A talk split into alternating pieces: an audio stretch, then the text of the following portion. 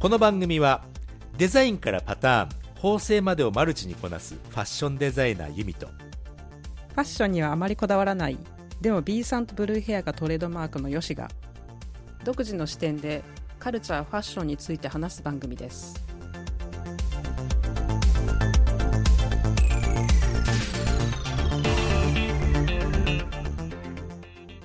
そうそうそうそう。あのアートって、うんユミさんってアートって何だと思いますか？うん。まあ受け取り手側例えば受け取り手側が感じたらもはやアート、まあそりゃそうですよね、まあうん。っていうことはその発信側もアートと感じたらアートであるっていうのとおな、同同義ですよねそれはね、うんうんうんうん。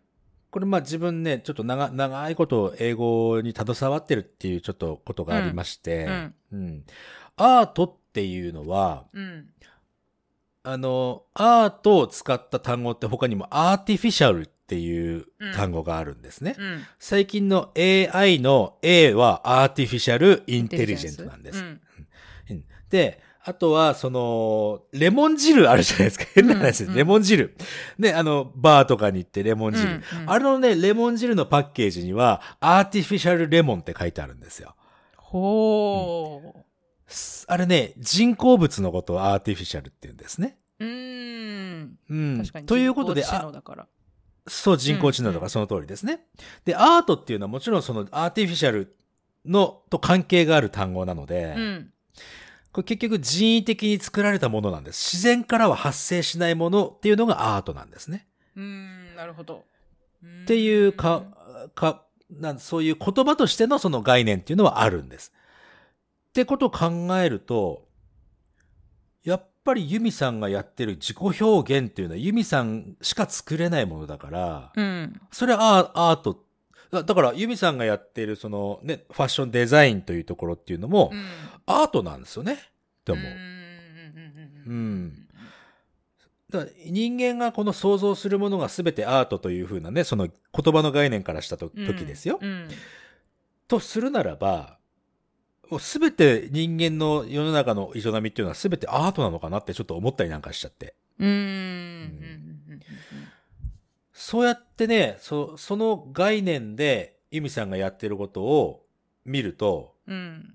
やっぱりユミさん。しかできないものというふうになものなので、うん。これはね、あのそれぞれもちろんね、それいろんな人っていうのはいろんなアートを持ってるんですよ。持ってるんですけども、それがちゃんとアウトプットとして出せるユミさんは、うんやっぱりね、みんないいなーって思っちゃうと思うんう。すまあ、それ、それねあ、アウトプットして出せるっていうのはもちろん経験とか学習もすごいたくさんしたでしょうし、うん自分の感性の中で持ってる形のない感性を外に出せるってすげえっすよ。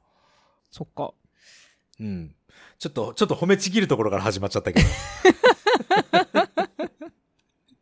そうで、最近ユミさんってな、な、な、何をして活動してらっしゃるんですか？最近はね、えっと、うん。自分のブランドの制作をやりつつ、あの、ちょっと9月体調を崩してたので、はちょっと体をいたわりながら、無理のない範囲で制作をやるっていう感じの生活をしてます。ユミさんは自分のブランドを持っているでいいですか？はい、持ってます。持ってます。はい。そうか。その、そのブランドっていうものを、ちょっとごめんなさいね。あの、ユミさんのこと、ユミさんのことは知ってるんですけど、ユミさんが何をしてるってあんまり実は知らないんですよね、俺ね。そうですね。うん。ちょっとそこ聞いとかないと、うんまず第1話目としてはうんね、うんうん。聞いときたい。うんうんどんなブランドなんですか？私は、えっと、要するにアップルサイクルってわかります？うん。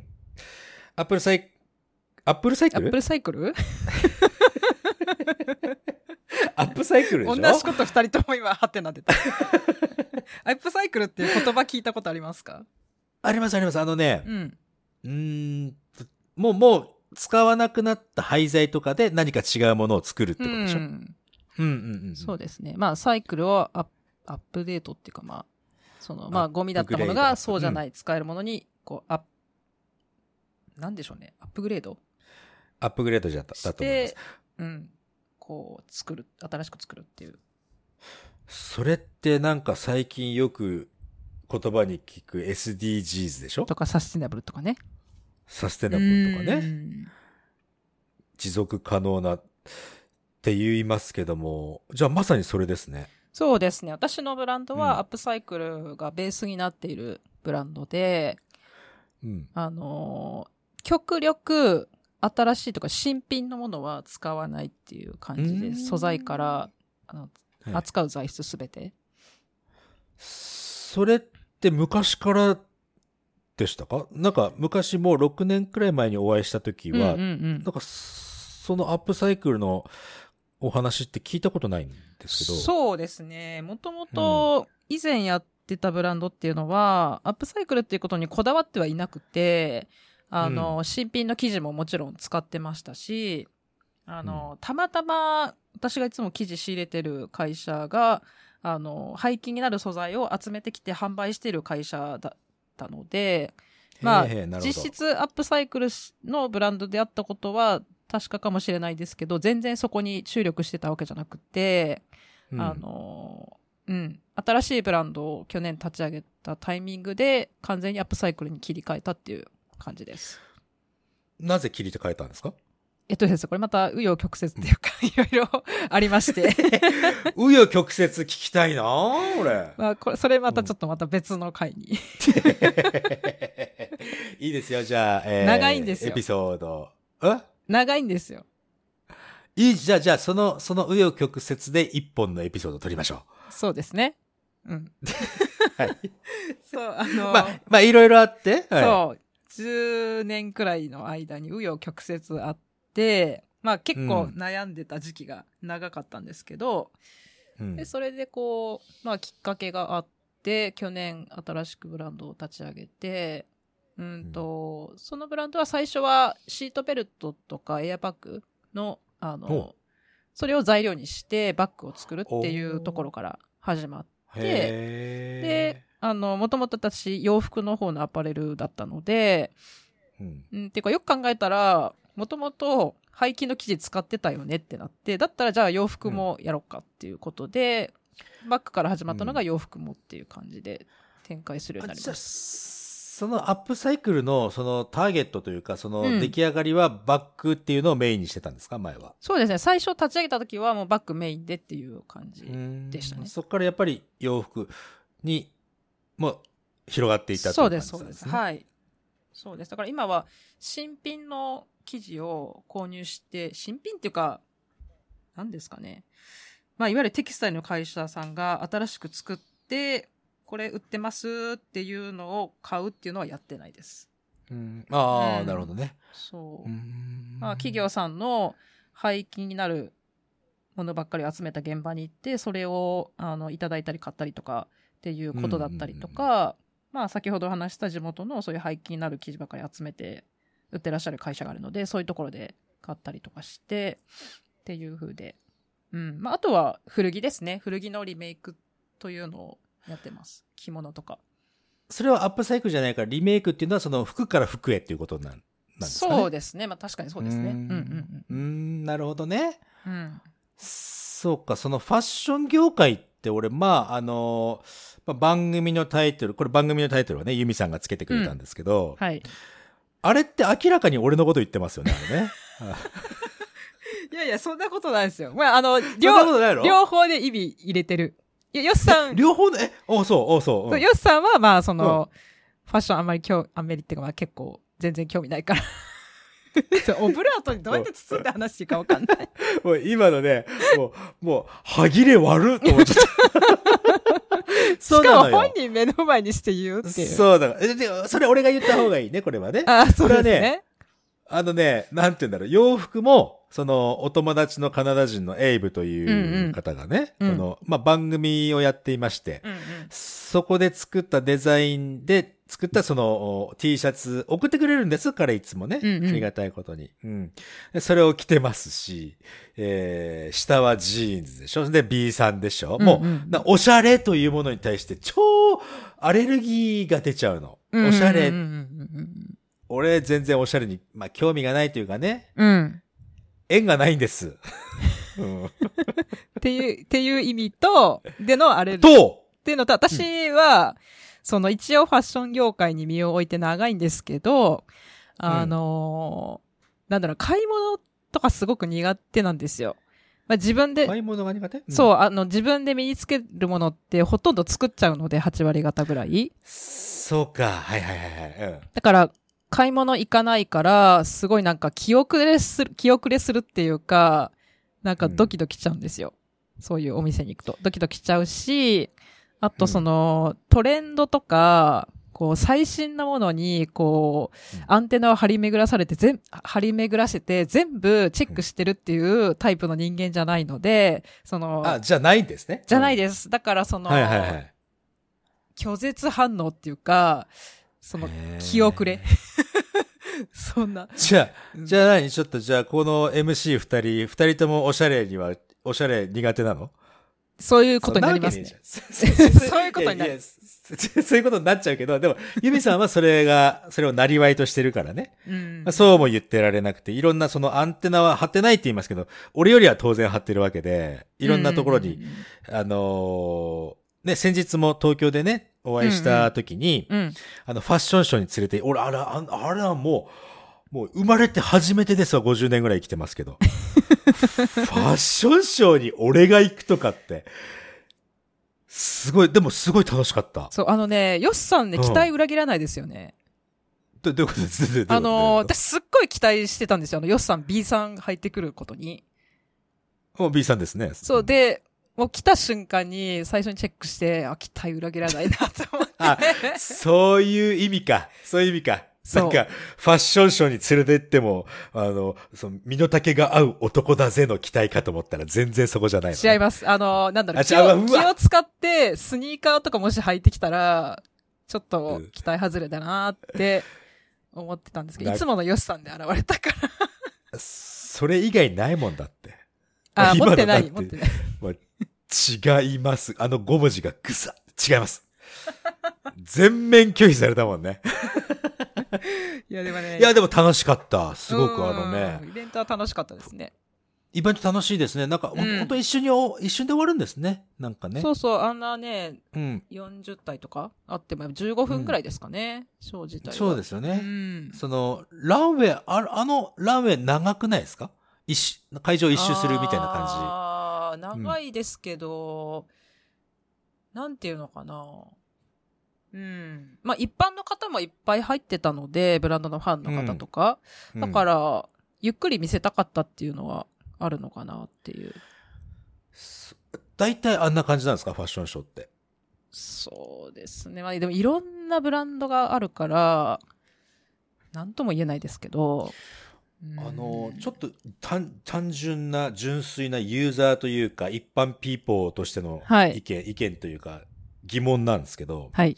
ファッションショーはなぜやるの？やっぱりブランド、そのブランド、あうちでこういうの扱ってます、みたいなう、ん。そういうお知らせのためっていう、ー商用的なものだけなんですか？本当にブランドによると思うんですけど、商業的なものが目的の方もいらっしゃると思うし、バイヤーさんとかに見てほしいとかもあると思いますし、あの、ものすごくコンセプチュアルにこう作って、それをこう世の中に対するメッセージとして発信するっていうのが軸にあって、こうファッションショーやられてるブランドっていうのも結構多いかなって思います。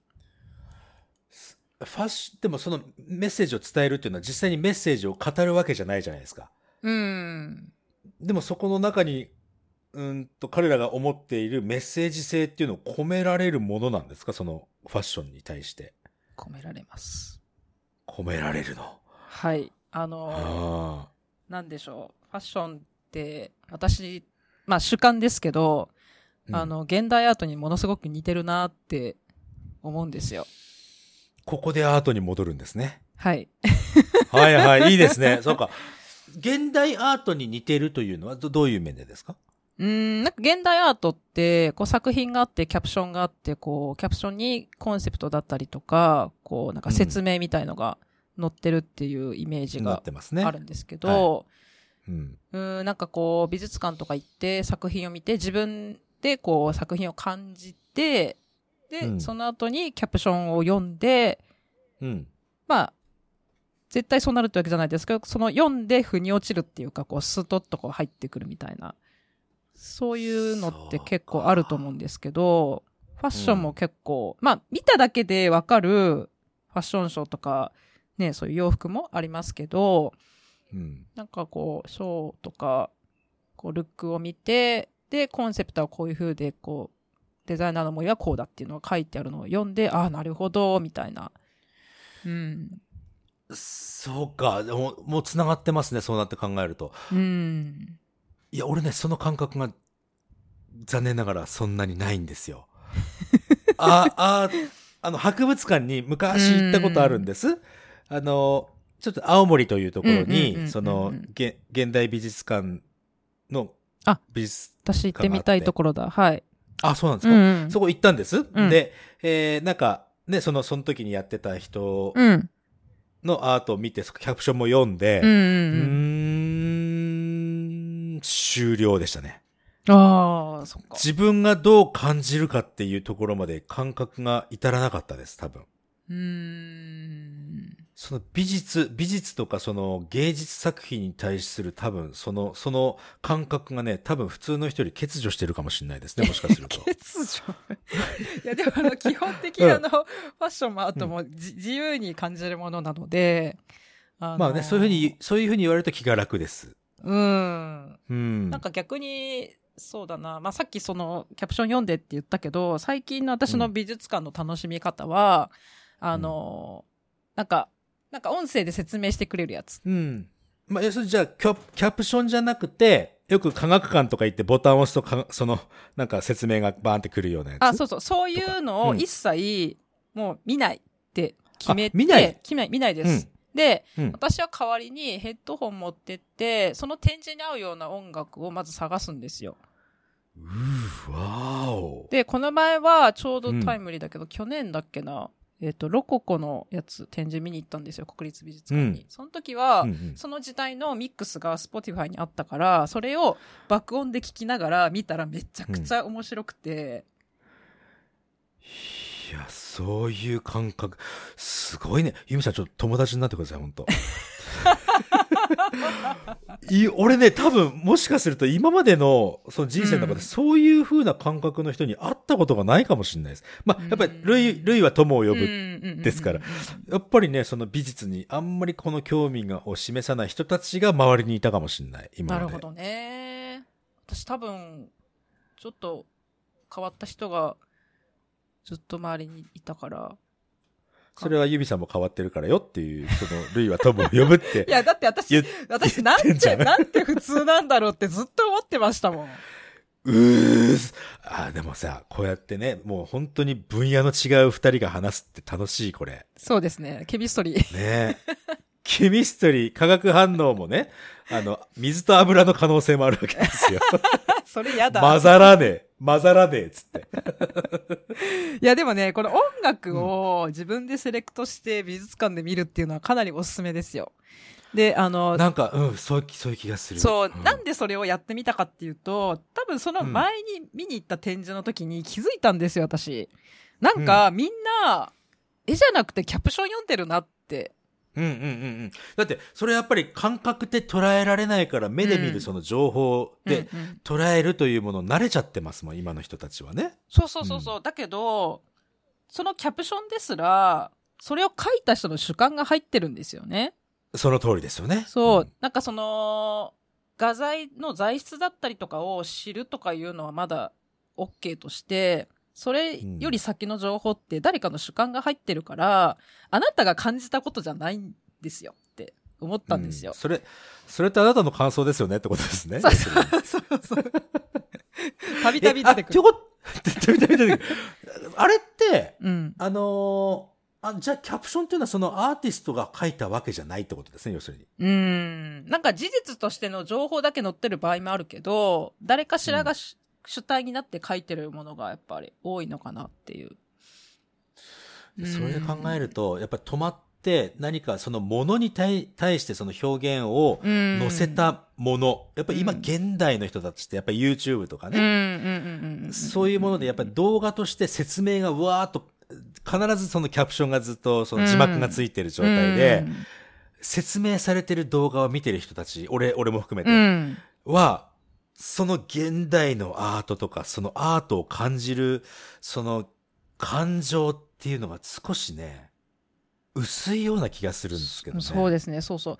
あのね、私、なんかこう、日常のふとしたことに、もうなんか、鳥肌が立って、こう、ざわざわってすることって時々あるんですよ。ど例えばどういう時ですか？例えば、今でもすぐ覚えてるのは、うんと、家の食卓テーブルに、姉が置いた麦茶が置いてあって、それがこう、夏だったから、ちょっとこう、冷たいお茶だって汗かいてこう、まあ水滴垂れてきますよね。で、うんそれ見て、もう私感動して、やっべえ。鳥肌が止まんなくなったっていう。そう、でも、うんなんで、どういうこと？なんでうん感動したかっていうと、多分その朝の時間帯でしかできない光の角度で、ペットボトルに朝日が直接当たって、その光の屈折で、テーブルの上がちょっとこう麦茶の色が反射して、こう薄い茶色で、うんうんうんうんに反射してて、それがすっごい綺麗で、なんかもう美しいみたいな感じ。美しいっていう言葉が当てはまるみたいな。その状況はね、やっぱり科学的な、科学的な視点で、でもまあ、現実のものとして、よよ安易によ想像はできるんですけど、それに感動するのか。すごいね。そうなんだ。そこに感動したことがあんまりないから、その、どういうふうに反応していいか分かんないぐらいですよ、今。うーん、そっか。ううんんでもね、そういう瞬間が結構あると思うんですよ。そう、あ、うーん。あ例えばね、今ちょっと自分沖縄の方に住んでるんですけど、うんうんその自然を見てそういうふうに感じるときはあります。うんうんうんうんうんううんん。やっぱりその、それ感じる、その一番、一番大きく感じるときは、すごく綺麗な太陽が、あの、海の、海に沈んでいくわけです。うんうんで、本当にね、表現するとしたら、あの、線香花火うんで、わーってなって一番最後の時にジュグジュグジュグジュグって、うんちょっとうんうん先端が大きくなって落ちていきますよね。うんうんあの先端の感じなんですよ。え、あの太陽が。それのでかいバージョン。で、それすげえと思ってスマホで撮ろうとすると、画面で見ると何にも伝わんないの。わかうんる。そう。なので、その画面で見てわからないものを自分の目で裸眼で見たときに、うん。これはすげえもんなんだって改めて感じるっていうところで感動はするんですけど、うんうんうんで、やっぱりその科学的な、そのね、か科学的というか、スマホの画面を一旦通すことでしか感じられないですね、俺ね。うーん。もちろん、ももちろんその太陽沈むところ見てすげえって思うんですけど、さらにそれを助長するためにスマホを一回覗いてこれダメだっていう、やっぱりステップが必要だったりしますね、俺。それがないのに、ユミさん、その麦茶のつぶつぶで感動するんでしょ？うん。すげえ。感動しちゃった。うん。やっぱりその、感、感性が俺の1段も2段も3段も何段も上なんでしょうね。その感性、受け取るためのその、器が。うーん。って今思った。うん。よしさん、はい。あのー今日はちょっとうん、よしさんに見せたいものがな、あるんですよ。何ですか改まって、ちょっと。あのーことの発端はね、うん。私の携帯にランダムに流れてくる、こう、うんうん海外で流行ってるものとか、うん。うん、セレブのニュースとか、ああいううんニュースがランダムに入ってくる中の一つだったんですけど、うん。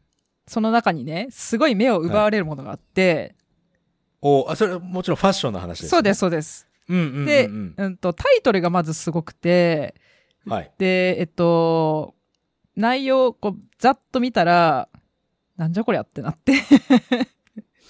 どういうことですか？で、私、ファッション業界にいる私でも、こんなちょっとこう複雑な気持ちになるものをヨシさんが見たらどう思うのかなと思って、おーあ、じゃあそ話の流れとしては、ね、今の現代アートの流れからのうんうん。話の流れとしては、なんか、ちょっと楽しいですね、その話は。そうですね。そう。あの内容は、その、うん海外でこういうスタイルが今流行ってるっていうような内容の記事だったんですけど、なるほど、なるほど、はい。うんうんタイトルがね。何？ってやつもったいぶるね。なんですか、なんですか？ノーパンツルックイエス。おーっていうものなんですいいけど。はい。ほ、ほ、放送できるの？これ。大丈夫なの？あ、できる。本当？ノーパンツルックでしょ？だってノーパンツルックっつったら、一部の、なんか、18歳禁止のところぐらいでしか見れないやついやいやいや。や、そういうもんじゃないです。ちょっとあの、写真送るんで、あの、ね写真送るから、これ、はい、見てくださいそその。さ、冷静にその、冷静に、あしらうの、楽しい。何？写真ね。はい。ちょっと待ってくださいね。はい。はい。あー、なるほど、なるほど。パンツっていうのは、うん。アンダーウェアのパンツじゃなくて、うんうん。その、外に履くズボンとかね、うんうんうんその、そのパンツね、そのパンツがないと、うん。やすさん、がっかりしてます。いやいやいやいや、そ ちょっと、いやいや、あのね、このお話の続きはまた次回のエピソードで配信いたします。どうぞお楽しみに。